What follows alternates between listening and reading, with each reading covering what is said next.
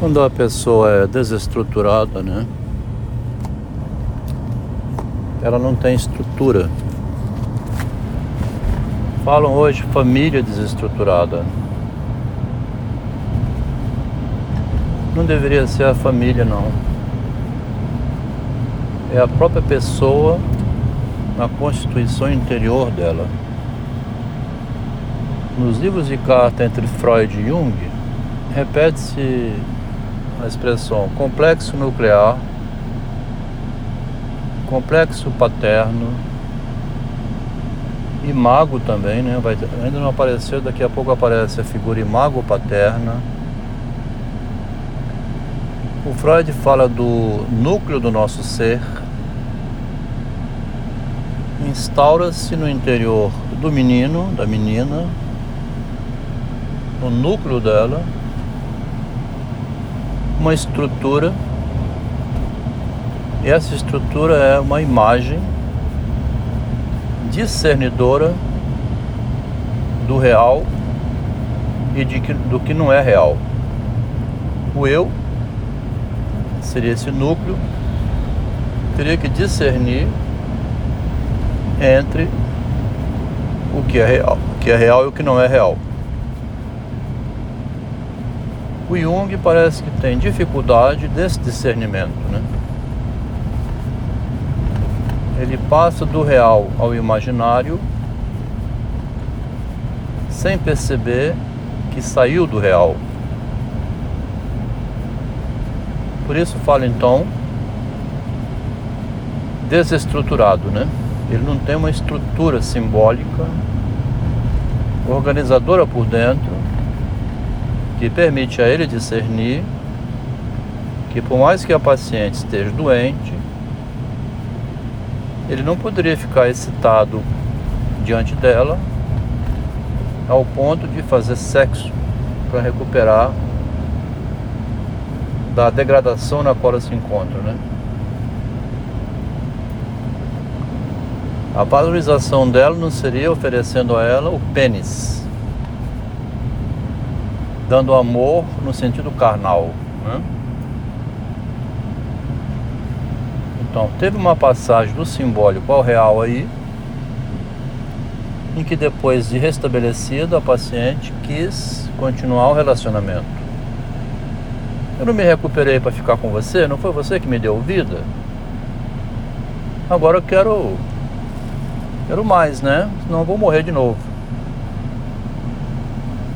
o Jung dá vida a Sabine Spiorain, dando a ela o sexo.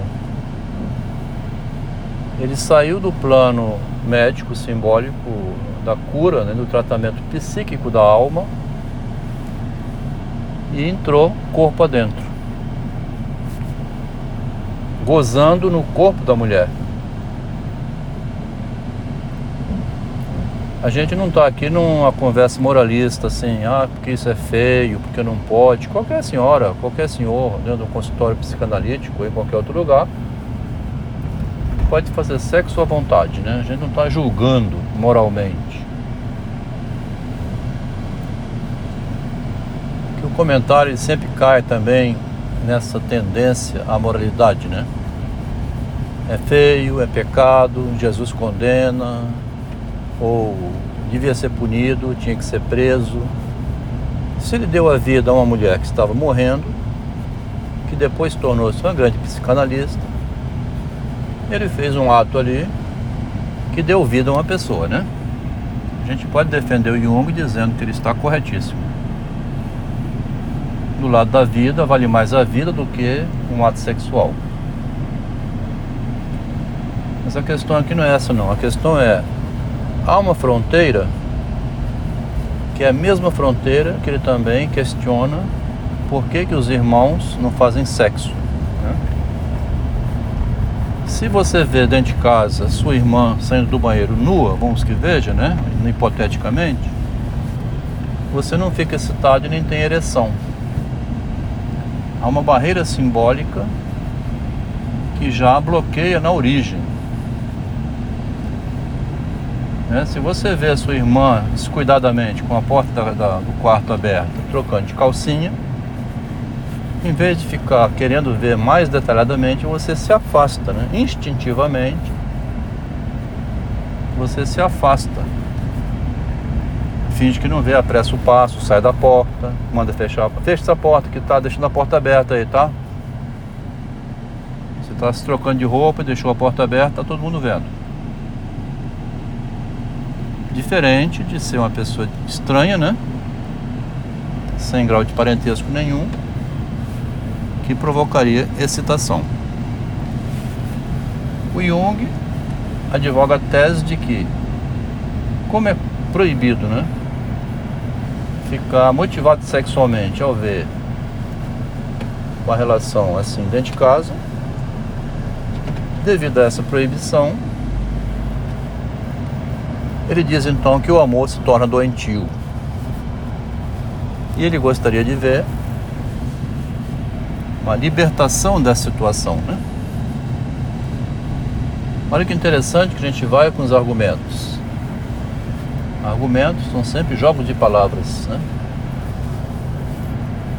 Estamos numa situação então em que o Jung seria então um sujeito desestruturado, né? O texto começou dizendo a estrutura da gente, o interno e o externo tem que discernir uma lei seca por dentro, né? Que me corta de desejar a minha mãe, meu parente, minha filha, né? Minha irmã e etc. Minha cunhada, né?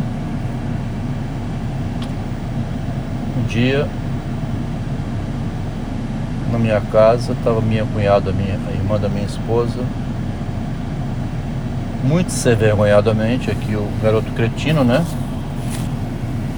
O menino Traquinas, sabendo que ela e o marido não tinham relações eróticas de amor. Uma mulher linda, de olhos verdes, na frente da minha esposa, hein? Peguei assim na bunda dela, falei assim, nossa, que mulher gostosa deve ser essa, hein? quanto estaria é, cobrando para uma noite no motel? Aí ela, muito inteligente, espirituosa, falou assim: nessa idade que eu estou, eu estou é pagando. Estou pagando para ter isso. Tudo na brincadeira, no xiste, né? Estava com 50 e poucos anos. A intimidade da família permite isso, né? Minha esposa riu, achou engraçado como que a irmã dela se saiu tão bem numa provocação, é, como se estivesse insinuando assim, tá saindo com alguém? Né? Esse corpo lindo que não está sendo aproveitado, não está aproveitando fora do casamento? Não era insinuação desse tipo, não. É uma traquinagem espontânea. Eu fiz aquilo nem sei porquê. Só passei a mão na bunda dela assim, dei aquele agarrão falei: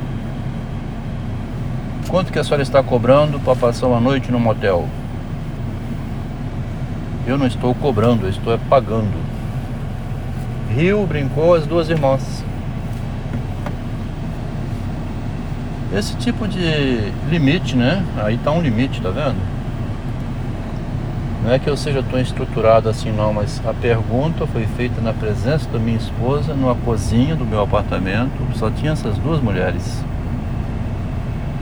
Voltando ao início, como é que o Jung então não discerniu, né, claramente, que sentado no leito onde jazia Sabine Spiorain e conversando e dando uma palestra, né, sobre a situação dela, tentando reanimá-la, por que, que não ficou só nisso, né? Passa a mão na perna, faz um carinho, dá um abraço, chora junto, dá um apoio emocional, que a vida está se perdendo aí naquele leito de manicômio. Não precisa chegar ao ponto de dar um beijo, botar o pênis para fora e penetrar na mulher. Então tem uma diferença no pensamento de Freud e de Jung, que nesse áudio aqui conversei dessa maneira.